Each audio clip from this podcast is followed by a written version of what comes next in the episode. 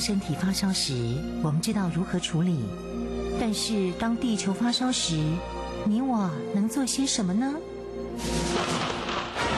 当地球发烧时，冬天不冷了，夏天下冰雹，雨林在缺水，草原沙尘暴，北极熊会灭绝，人类的家园将被摧毁。财团法人台湾永续能源研究基金会邀您一同关心：当地球发烧时。当地球发烧时，与你一起掌握节能减碳、气候变迁最新发展趋势。听众朋友您好，欢迎您再次收听《当地球发烧时》，我是主持人林尔翔。节目中朋友邀请到的是台湾永续能源就基金会董事长简佑新简董事长，董事长您好。啊，主持人您好，各位听众大家好。今天我们要来谈到啊零碳这个观念，这是其实现在大家非常关心的一个议题。但是今天董事长特别提到绿色经济里头的零碳晋级，这个行动力非常强哦，董事长。好，呃，其实呃绿色经济啊、零碳啊，或者这些其实已经变成呃家喻户晓的名词啊，现在其实变成。呃，一个主流了啊！想当年这个开始做的时候，那没有人搞得清楚发生什么事。但是今天是不得已了，变成各个大家都注意这个问题。那这一次是由这个《经济日报》哈跟这个远传呃电讯公司他们合办一个二零二三年创新论坛哈。它创新论坛主要的主轴就是打造绿色新经济啊。那我因为接受他的邀请，我就讲个题目。叫做绿色经济零碳晋级哈，绿色经济从零碳来出发，呃出发攻击我们做这个事情。那这个里面当然，呃，有非常多的讲者了。最主要，呃，远传公司在过去这一段时间，他们在零碳方面，而且特别是在绿色经济做的非常多了，蛮有意思的。我跟他们讲，因为，呃，远传公司也算是。台湾呢，应该是最好的标杆公司之一了，专门特别是讲在永续方面。那他讲的有一些非常有趣的，等一下我会做个简单说明一下。那我今天讲这个绿色经济啊，在讲这个题目之前，我是有点担心的哈。担心什么呢？因为绿色经济啊，每个人对绿色经济的认知不见得完全的相同哈。啊，所以回去要先找说。绿色呃经济，呃，它的定义是什么啊？啊，联合国有没有这个讲这个定义啊？这个名词其实是在二零一二年啊，那一年是在里约哈举行那个呃一个大会，永续发展会议啊。每逢二的年哦，他们都会开大会了啊。那那那一年是在里约，那一年我也参加哈，哎，这会很热闹，人很多，非常之大哈。那主要的目的在哪里？因为大家经过这一段时间思考以后，到二零一二年觉得哈，现在要更聚焦一件事情，聚焦绿色经济。可是呢，绿色经济如果这样讲讲，一般人其实一立刻就想到说节能减碳哈，没有错，它绿色经济是主要要谈节能减碳。但是如果照它绿色经济的定义哈，啊，他讲的非常的清楚了，它其实。绿色经济基本上是从低碳着手在发展经济啊，它要提高我们的能源效率啊，降低我们的这个呃碳排放哈，然后特别对资源回收呃资源循环特别重要，因为我们没有办法做到那么多的这些减碳的工作的时候，资源的循环是最好的减碳方法之一。然后呢，这个呃，可是它基本上还是要重视啊空气污染的问题了。还有这些呃，哦，这个整个经济哦，怎么样不破坏我们的生态哈？这是变成还是最主轴。那另外一件事情哦，他谈的就是什么东西？谈的叫公正转型呢，讲社会问题。我们不要希望，不希望有些人因为在这个转型中受到伤害，特别是讲弱势族群。所以，我如果把这几个名词把它斗起来哦，它其实当时就是已经很明显，呃，ESG 哈。当然，二零一二年 ESG 这个名词没有那么像今天这么火红了哈。不过，基本概念都是相同的。换句话就是说，当我们发展经济的时候，我们是一定要发展经济，人类才能够走上永续的发展。我们走上低碳的这一条路，那我们更重要也要照顾到社会上。呃多数人，特别是讲弱势的族群，啊，那他这样的讲法哈，呃，所以他范围就觉得很广哦，就是你现在不是想单单一件事情，也不是单独讲一个环境的问题，他也讲到社会的问题啊，当然经济面的问题，所以他有几个重点啊，这个重点呢，我就把这个名词跟各位说明一下，大概就可以了解啊，不过。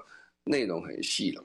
第一个，它有幸福的原则；第二个，要正义的原则了。刚才讲说，公正转型嘛，还有行星的边界的原则啊。它这个讲的就是你对地球环境不能够破坏哈。然后再来效率呃与充足的一个原则。那这个当然是讲说有关能源呐、或者讲到这个呃循环经济的问题。然后最后优良治理的原则。好，那从二零一一二年以后呢，这不断在发展。那么为什么我们会今天讲这个题目呢？在这开始的时候，那个时候还是讲低碳哦。实际上，二零一二年的时候还没有巴黎协定，所以大家也没有两度摄氏的概念啊，说要做这样事。那是，但是那个时候概念非常清楚，说低碳。所以如果各位回忆一下的话，会发现。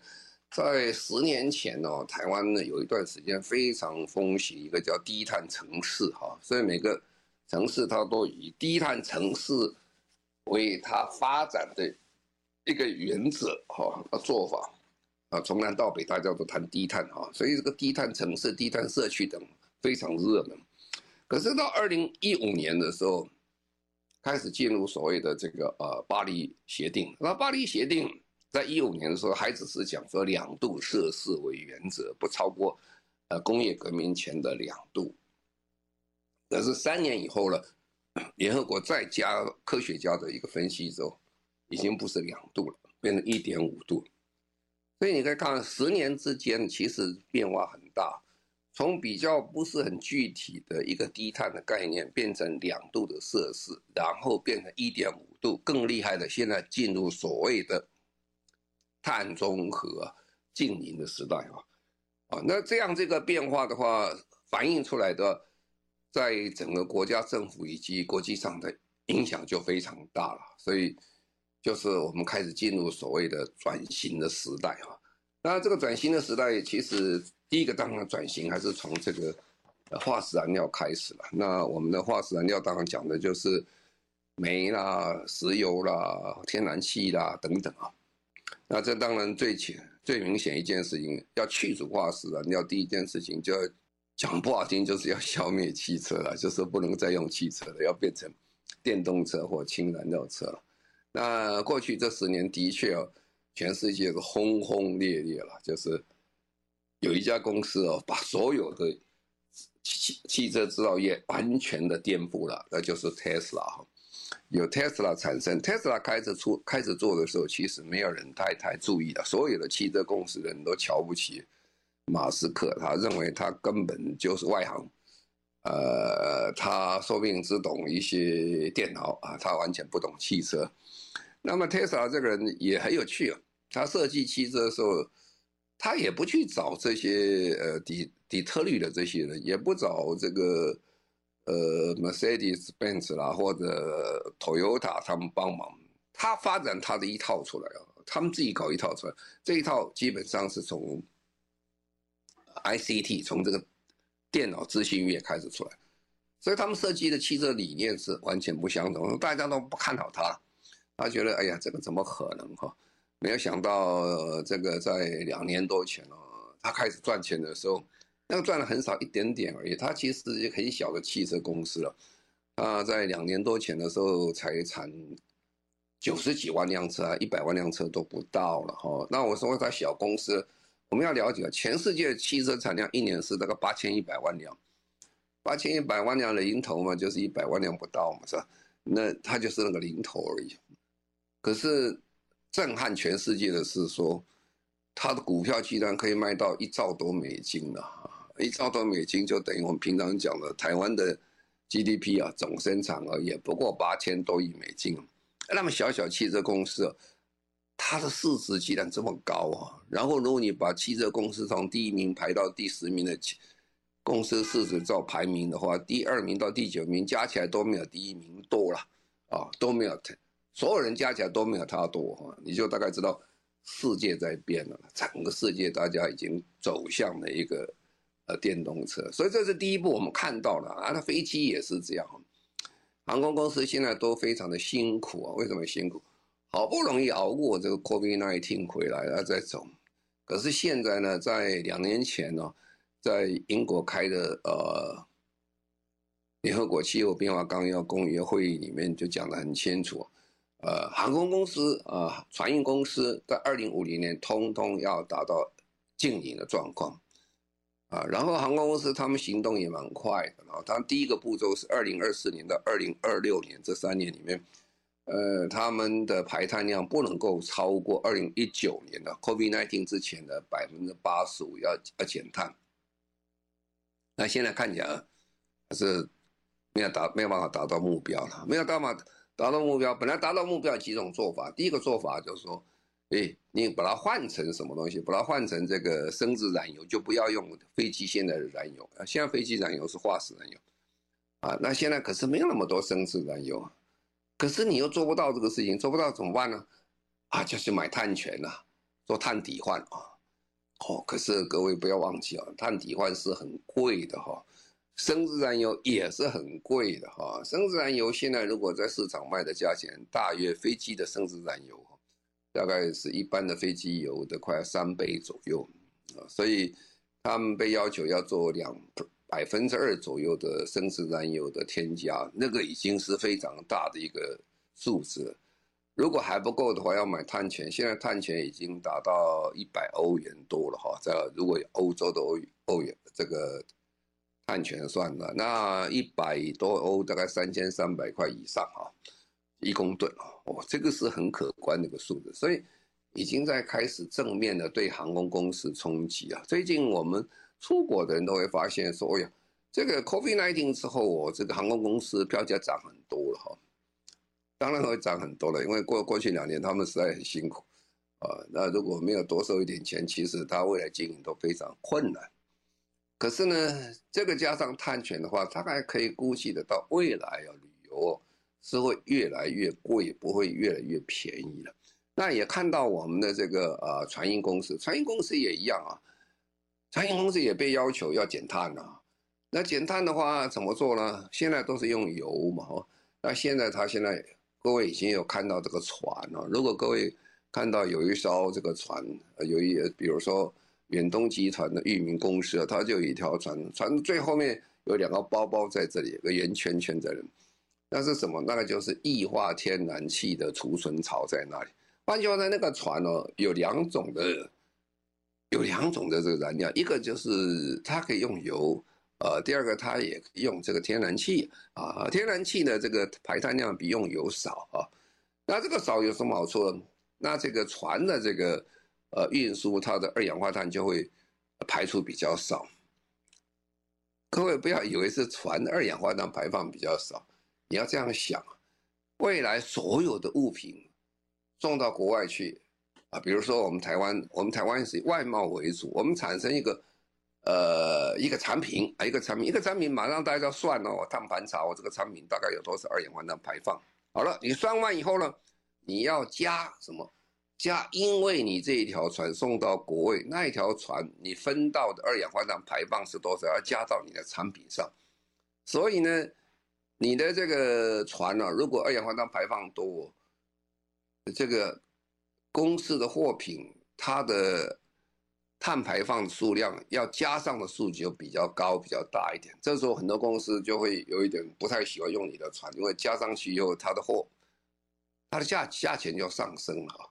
所以现在可以看海运也在变化哈，啊，当然这些这些我都讲什么事情？讲就是说，这个来得很快哦。原来大家都在讲讲讲讲讲讲，但是来了，不但来来得很快，马上就在眼前已经发生了，啊，所以各位看未来几十年了，你看到的就是说航运啊、汽车啦、交通业几乎是大反转，啊，那这个时候你看到的是第一期。第一个现场的，就是说这些直接用化石燃料，那实际上另外一个更可怕一件事情，我们在转型嘛，那还有很多东西是你看不见的哈，你看不见的，比如说，苹果手机啦，啊，苹果手机大家都觉得又干净又好了，是吧？可是苹果公司受到非常大的压力，他们认为说，它苹果手机啊，它的碳排放很多啊。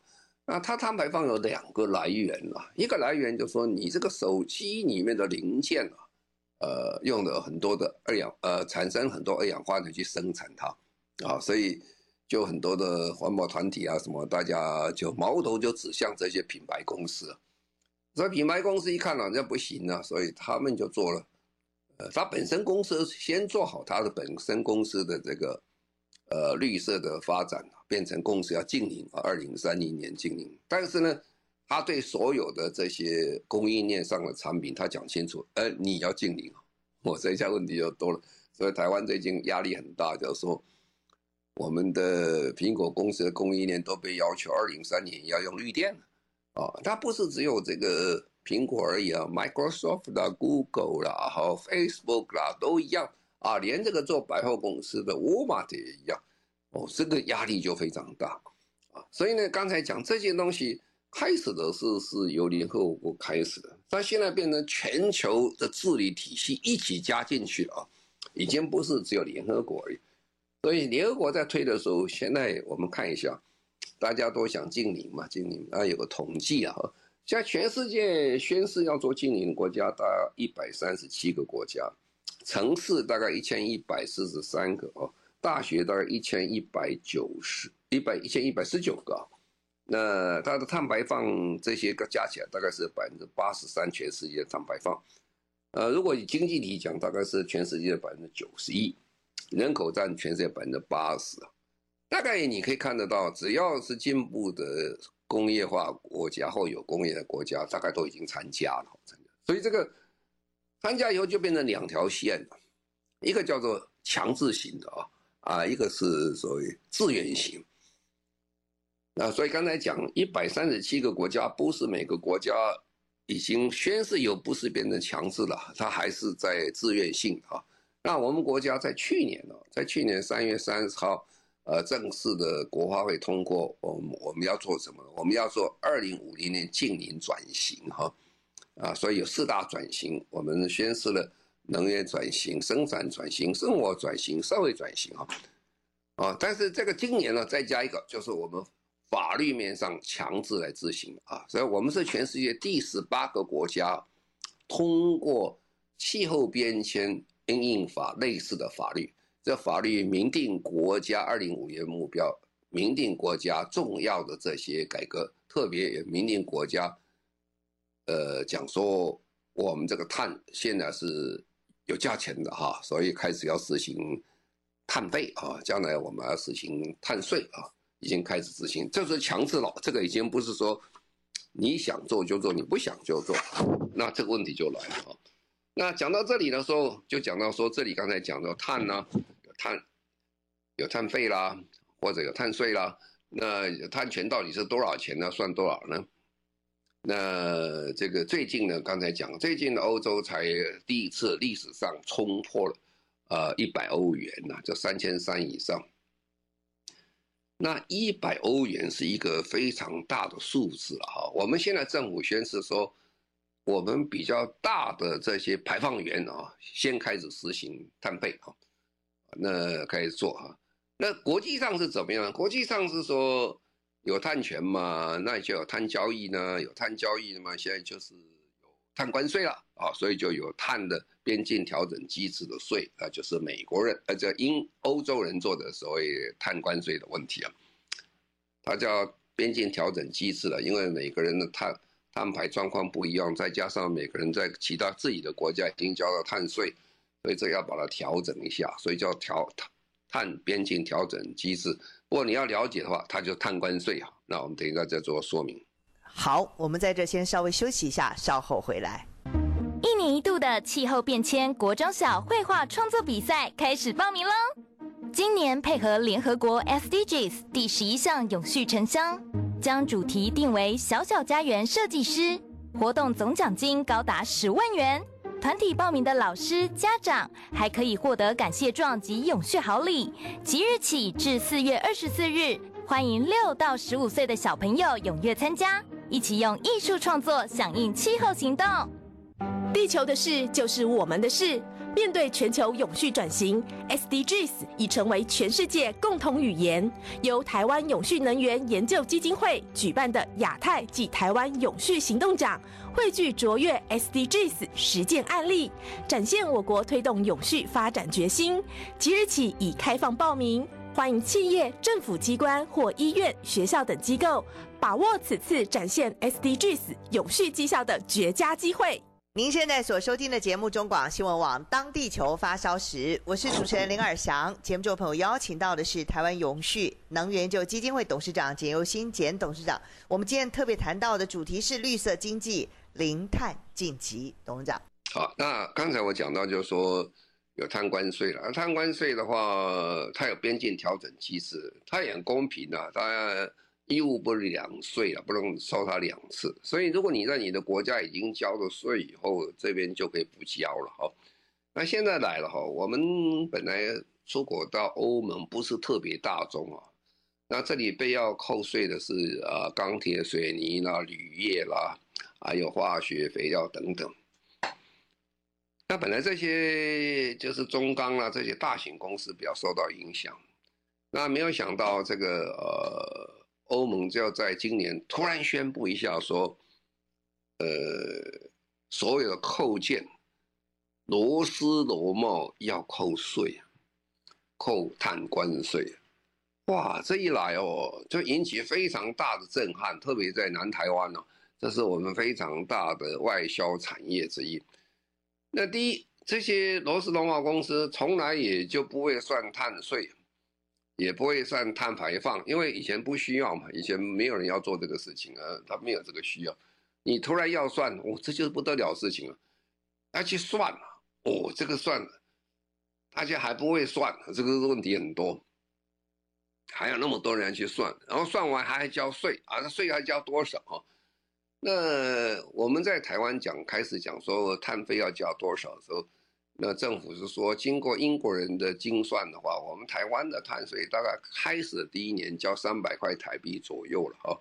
那以后慢慢再把提升到国际的水准。那当然，我们的企业是讲说一百块了哈，一百块。不过这里啊，如果你要碳关税的概念进来之后，不管一百块、三百块，比如说我在台湾，我交了一百块哈，然后我这个。产品到欧洲去了，啊，一公吨呢，他还算了一下，啊，一公吨啊，说你要交三千三百块，啊，你在台湾已经交了一百块是吧？那你一百块豁免，你交三千两百块，哎，这个就不好玩了哈，这个钱你是变得一定要交哈，而且比政府的这个呃期程要早得非常多，因为我们政府期程是慢慢把它拉到国际水准，可是你现在马上去，马上就要交这个多税。所以当然，对我们的企业界讲起来是有震撼的结果了哇，这个很可怕，你马上要交，而且还不会算啊，这个问题很多。所以最近，嗯，新年以来哦，这个我们的这个南部的螺丝螺帽的产业，呃，产生非常大的困难地方，大家很关心这个事情啊。好，那这里就碳税的问题呢，大家就突然就对很有兴趣了哈。那个碳权的话，碳权其实我们政府今天并没有承认碳权啊，因为我们环保署还没有更正式公告碳权的申请方法。我们有碳抵换，但是我们没有碳权。但是碳权哦，有点像国际的货币一样啊，碳权跨国有时候不能够这个交易的啊，只有一个地方跨国可以交易，就是欧盟区域里面，这个是欧盟地区的碳权。啊，它它可以交易。那其他国家像亚洲啦，啊，如果你到印尼买了碳权，这个碳权到台湾是不能用的啊，因为我们政府并没有承认这个碳权，就等印尼币到台湾，印尼币不能用也是正常的啊。啊，印尼在台湾要用台币嘛，是？所以这个碳权里面问题就非常的多了哈。所以世界上碳权就分两类了，第一类叫强制性的碳权啊，第一个是自愿性的碳权。强制性的碳权，像欧盟就是这样。欧盟的碳权是怎么来的？欧盟那个碳权是国家政府啊，已经就算你这个公司哦，你你的碳碳排放很多嘛，是吧？那我就给你一定的额度啊，这个额度是就你的碳权，那你每年要给减多少啊？那这个碳权数字是政府给你核定的，啊，这个它减到多少以后，经过一定的方法论之后，国际一个认证，它可以交易的，就在它欧盟之内可以交易，就是很方便。那另外是自愿性的啊，自愿性的就是有很多有名的公司啊，他们做的这个碳权的排放。他这个自愿性的不是每个人都会承认他的碳权啊，当然你要照照一定的国家的方法论做法怎么讲，那这个碳权其实自愿性的，但是为什么有一个自愿性？因为这个是供给这些所谓供应链上的这些公司使用啊，比如说。如果苹果公司承认这个碳权的话，这自愿性碳权的话，你这个碳权就是被承认的，那就没有问题，你解决你的问题。啊，如果这个公司不承认你碳权，你也没有办法哈。所以这个自愿性的碳权有有两大类了，两大两大的系统在做，所以这就是非常呃困难的。所以我们现在一般人对碳权的了解不多了哈，呃，大部分人都不是很懂碳权，但是。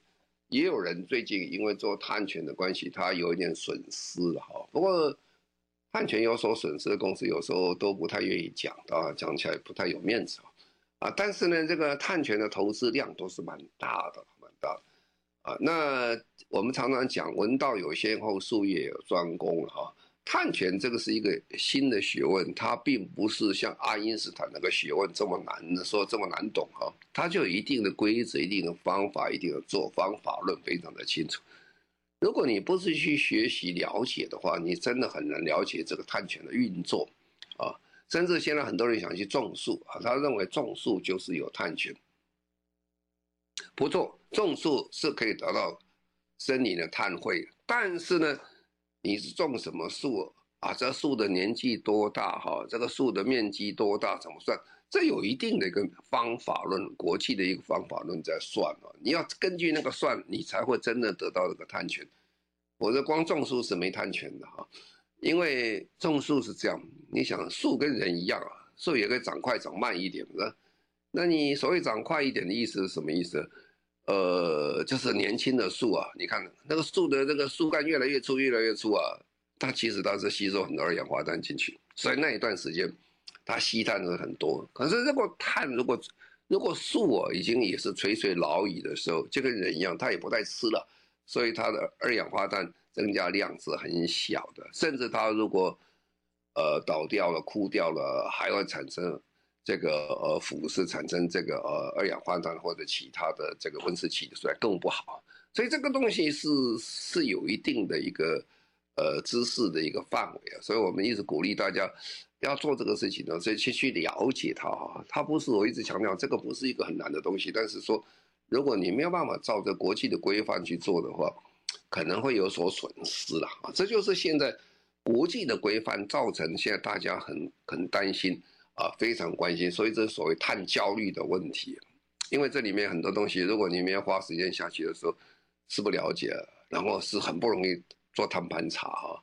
啊，今天老师讲一句话，我们能够核定做碳盘查的公司就是不多了哈，不多，所以现在所谓碳焦虑的问题就在很多企业中在产生，啊，大概这个碳权的问题会产生的问题就在这里哈。好，我们在这先稍微休息一下，稍后回来。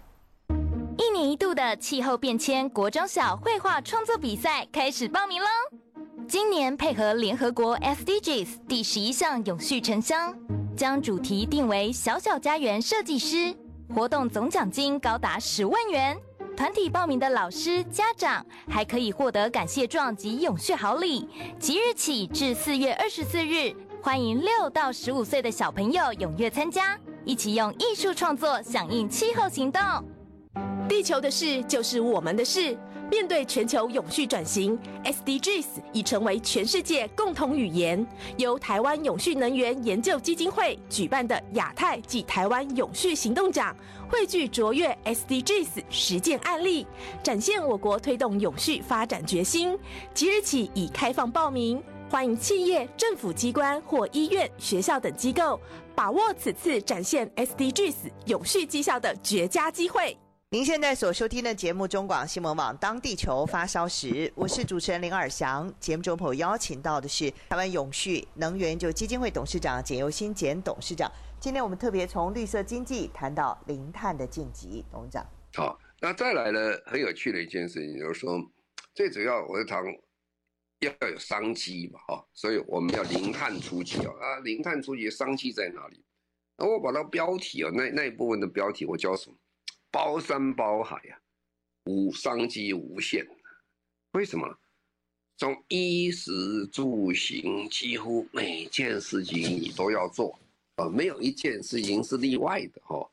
那吃当然是最重要了。我们怎么样啊，降低碳排放啊？那我们都晓得吃牛肉啦，吃羊肉啦，这些。它的这个甲烷排量很大了，所以造成温室气体很多，所以要少吃哈。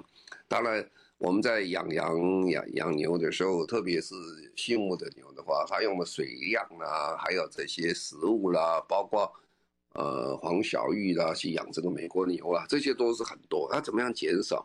它最重要一件事情概念就是说，从现在开始，我们加速我们对食物的这个。这个浪费的减少了，因为全世界三照联合国的算法，全世界有三分之一的食物是被浪费掉的啊，三分之一是很可观的，很多国家连饭吃都没有，你还要把食物浪费掉，所以现在联合国在全力在推什么事情，要减少全球食物的浪费，所以说烹烹饪、饮食、运输等等，现在大家这个每个方面都是要细节的工作。那再来衣服呢？哦，衣服呢？衣服其实讲起来，前一阵子全世界最流行的快时尚哦，现在变成大家攻击的目标了。哇，你做那么多衣服，这么短的时间产生那么上上亿件的衣服出来，那大家穿穿穿的就快时尚又换掉了哈，那很可惜啊，衣服其实还好好的，并没有坏的，那只是一个一个时尚变化。所以快时尚公司啊，他们呢已经都组合成一个全世界的一个一个团体。专门在怎么讲？他们有时尚产业的这个气候行动声明啊，除了他要用这个绿电啊等等以外，他们要把衣服能够再回收或再使用或再利用啊。呃，当然要回收有些服饰有它的困难度来，特别混纺的东西，又是农药又是棉花料，这很难做。纯农料倒是回收比较容易做。啊，那些回收是一件事情，然后再利用一件事情。好，那再来是住啊，住也很有趣的一件事情。我们在台湾呢，老实讲，全世界的这个呃建筑碳排放大概百分之三十几啦，有的到四十左右哦。反正住是很浪费二氧化碳的地方啊。那现在呢，在台湾呢，我们这一部分并没有赶上全世界，说我们盖了很多的绿色建筑，但是。上次我跟各位报告，全世界这阵风吹过来了，所有的跨国公司在各地都已经开始逐渐收到母公司的要求，你在租房子的时候一定要租绿色建筑，所以全世界的绿色建筑的租金就开始上涨啊，在亚洲地区大概是上涨平均百分之二十八左右哈，那呃，所以呢。如果你现在盖了个房子是绿色建筑，不但是节能减碳以外，你租金都可以增加百分之二三十哦，这是非常好的回报回报。呃，我们最近看到全球人寿啊，在这个巴德路盖一栋房子很漂亮啊，这是请意大利设计师做的做的，这个做的非常好，那个非常节能减碳，它的租金就比一般租金高高出不少了哈。所以就是说，从这里面可以看得出来哈，就是说整个住也在改变啊。那行，当然不要讲了。这我们刚才讲了那么多的这些所谓的，呃，汽车交通工具等等。那再来就是娱乐等了，还有医药等了。那现在医院也变成一个目标了哈，因为医院也是一个碳排放非常大的地方，因为使用的电量很多以外，它的呃药品啊，还有它的里面的设备等等，呃，它的这个里面所产生的二氧化碳比例也蛮高的哈。大概讲医药，呃，医医疗体系占全世界的碳排放是四点四 percent 哈，那你四点四 percent 你是没什么概念啊。不过你想，全世界飞机飞来飞去，只不过是三 percent，全世界船跑来跑去也不过三 percent，而医院体系降下去就四 percent 多，所以现在也变成一个很重点了。大家想，过，我们要解决这个问题啊，这各国政府啦也开始做这样，像美国啦，在这次反通膨法案里面就藏了三千六百九十亿美金啊，专门来做这些绿色产业。那欧盟本来有一个法案是两千一百亿。欧元啊，他们发现说，我美国给这么多，如果不加码的话，欧洲可能赶不上啊，所以他们也准备加码。那我们政府也通过一个九千亿的十二项战略计划，所以我说这是一个黄金的三十年时代啊，从现在一直跑跑不到二零二零五年左右，那这是一个很好发展的地方。那对台湾讲起来是非常好的机会。那我想这是我简单一个说明，这样。好，非常谢谢我们台湾永续能源研究基金会董事长简尤新简董事长，谢谢您。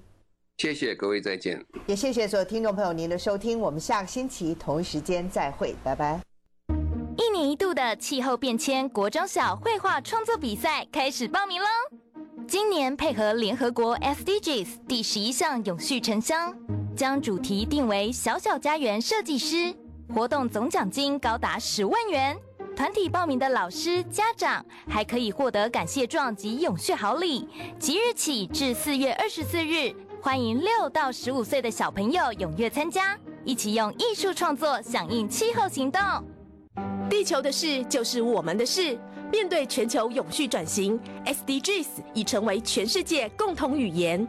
由台湾永续能源研究基金会举办的亚太暨台湾永续行动奖，汇聚卓越 SDGs 实践案例，展现我国推动永续发展决心。